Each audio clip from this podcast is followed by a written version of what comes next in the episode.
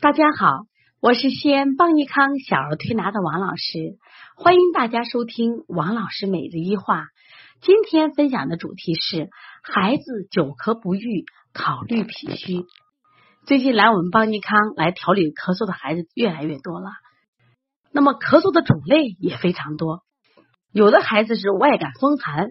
引起的咳嗽，有的孩子是内有积食引起的咳嗽，还有一些家长一进门就说：“王老师，我愁死了，孩子咳了两三个月了，我走遍了啊，咱西安的所有的医院，就是把孩子的咳嗽治不好。看您这能调补，您现在这是我的救命稻草了。”这样的家长还真不在少数，孩子咳咳咳咳咳咳，一天咳的次数并不多，但是好几个月了。那我仔细观察这些久咳不愈的孩子，他们有一个共同的特点是什么呢？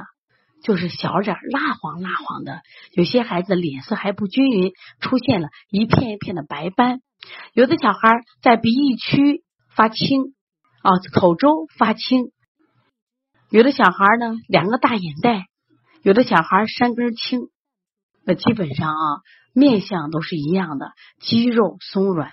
目光相对呆滞，那么为什么会出现这种情况呢？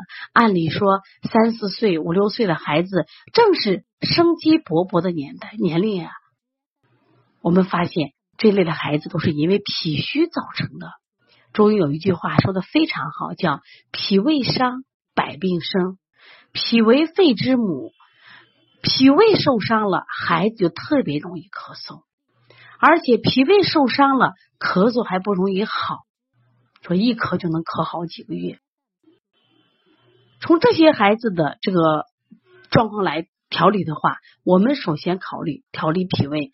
那我们要调理脾胃，我们首先要问他们的胃养。那么发现现在的孩子胃养啊，都是过食了这个过多食用了肥甘厚腻的食物，像我们有的幼儿园呀，天天都有肉。蛋奶，而且我们的家长呢，还有什么样的形态？孩子去了幼儿园，总怕孩子吃不好，总向幼儿园提出伙食的建议，而且呢，总是会在接孩子回来的时候给孩子要进行补充，因为怕孩子吃不上，营养不够。往往到了礼拜天和节假日的时候，还要给孩子做大鱼大肉，再次加强补充营养。这种过度的喂养喂养，造成了孩子的脾虚。那么长期以来，脾虚就导致肺虚，肺虚呢就会引起咳嗽，久咳不愈。那么调理这样的孩子，那我们首先就要做的话，先不要止咳，先加强他的脾胃的能力，脾胃强大了，咳自然止。我们一般用的推拿方法就是补脾、揉板门、掐四缝、揉二马。推三关，因为揉二马它是既补阴又补阳。推三关，推三关是补虚，这种孩子有虚症嘛，就补虚。另外呢，一定要给孩子磨小肠。为什么磨小肠？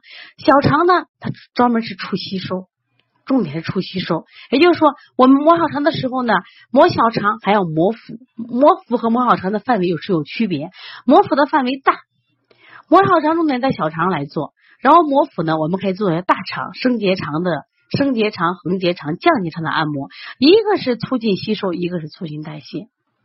另外呢，一定要做捏脊。做捏脊的时候，重点在捏的时候呢，一定要在脾腧、胃腧、肺腧这停下来，要重提一下，就目的是加强他脾胃和肺的功能，那小孩的咳嗽就好了。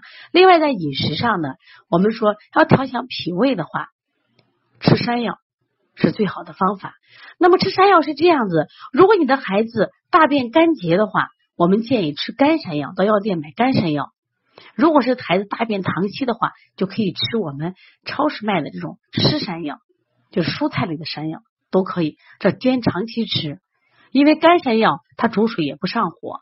那么湿山药它有点收敛性质，对于脾阳虚的孩子它是可以的。脾阴虚的孩子可以用干山药，脾阳虚的孩子用这种湿山药。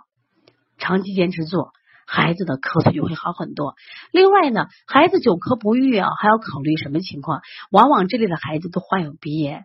如果我们再加上头区的按摩、印堂、鼻通、迎香，孩子的咳嗽很快就会好转。